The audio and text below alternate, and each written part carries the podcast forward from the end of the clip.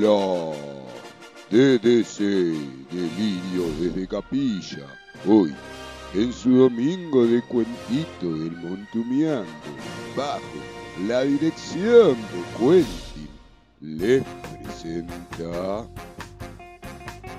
desgracias, desastres, calamidades. Disfrute del capítulo designado del cielo, parte 3, divididos de 100.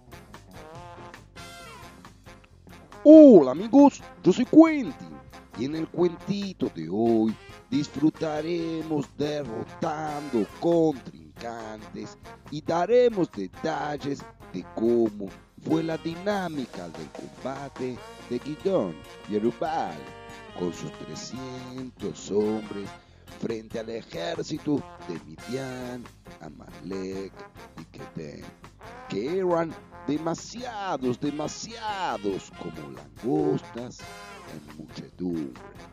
Eran 135 mil hombres aproximadamente.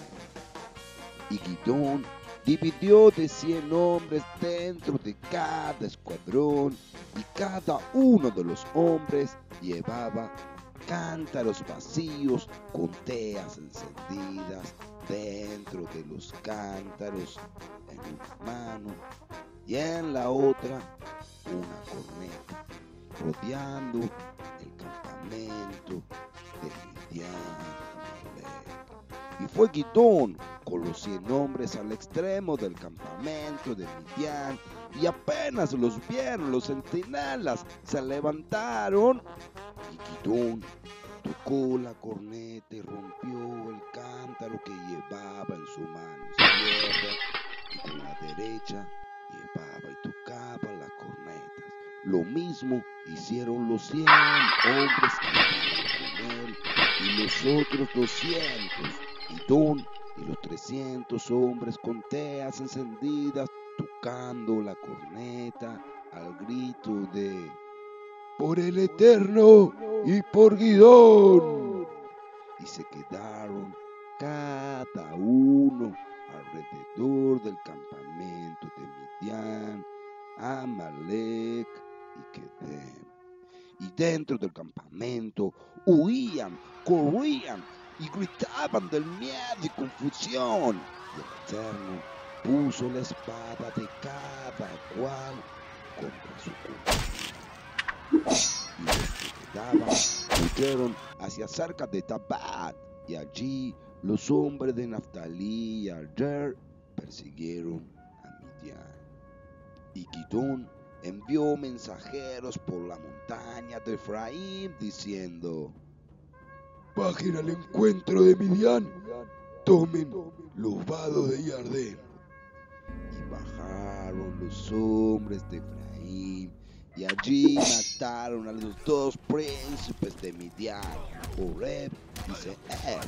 A Oreb mataron sobre la peña de Oreb, y a Seeb la llanura de Seeb. Y les llevaron las cabezas de Oreb y Seeb a Gidón, que estaba del otro lado del Yardén.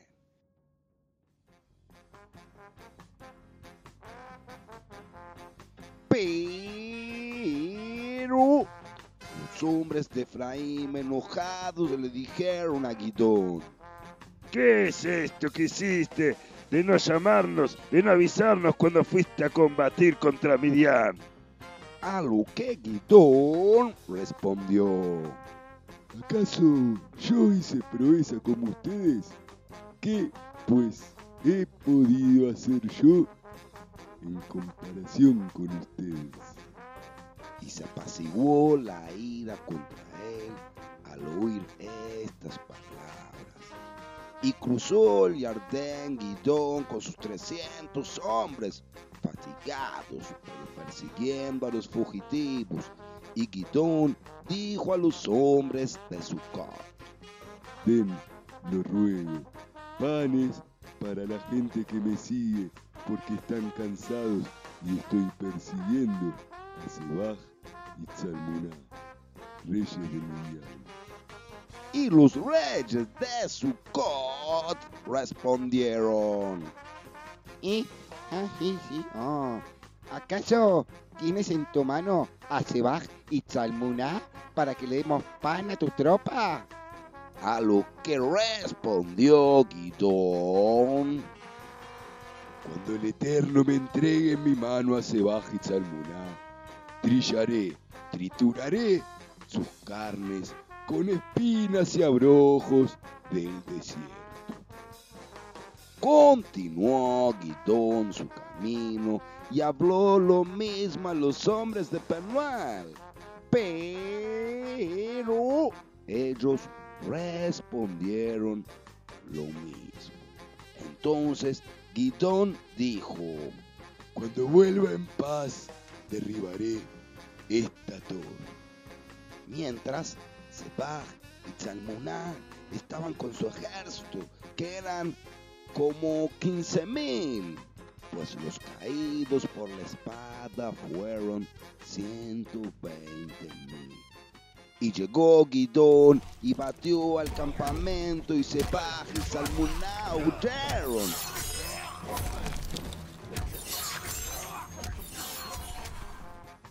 Los persiguió, los atrapó y volvió Gidón con Sebaj y Tzalmuná como prisioneros y les dijo a los hombres de Sucot. He aquí a Sebaj y Tzalmuná, que me despreciaron diciendo, ¿acaso Sebaj y Tzalmuná ya están en tu mano para que te demos pan a tus hombres cansados?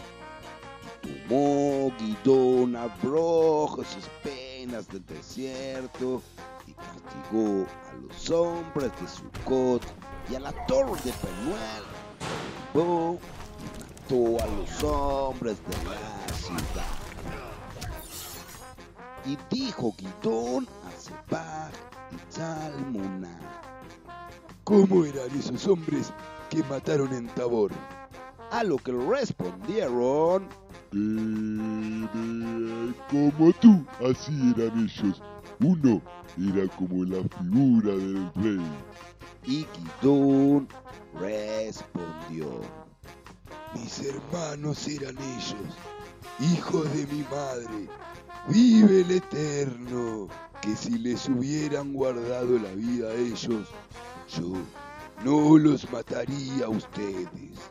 Y Gidón le dijo a su primogénito, Levántate y mátalos.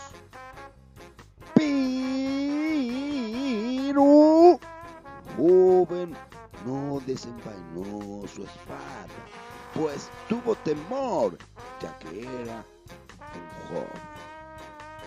Y y Tzalmuná le dijeron a Gidón, Levántate y mátanos tú, porque como es el hombre, así es su fuerza.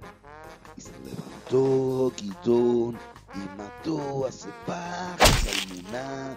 Y los hombres del pueblo le dijeron a Gidón, Gobierna tú sobre nosotros, tanto tú como tu hijo y el hijo de tu hijo, porque nos has salvado de la mano de Midian. Y Gidón respondió, No gobernaré sobre ustedes, ni mi hijo sobre ustedes. El Eterno gobernará sobre ustedes.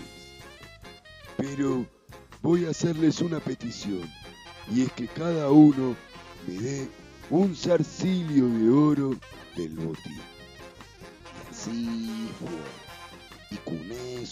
Hizo Gidón un efod y lo puso en su ciudad, Ofra. Pero todo el pueblo se permitió tras ese efod y fue para Gidón y su familia tropiezo. Y Millán fue humillado y no volvieron a levantarse contra el pueblo. Y la tierra tuvo descanso durante 40 años. Y Gidón tuvo 70 hijos, ya que tenía varias mujeres. Y nació Guidón y nuevamente el pueblo se pervirtió desviando dichos curaciones detrás de cualquier dios de chamullo y olvidaron de Yerubal, que es Guidón, el Eterno, que los libró de todos los enemigos de a su alrededor y todo lo que habían hecho por el pueblo. Y así continúan estas desgracias, desastres y calamidades traídas a usted gracias a la DDC, el Montuneando y la dirección de mí, la dirección de Quentin.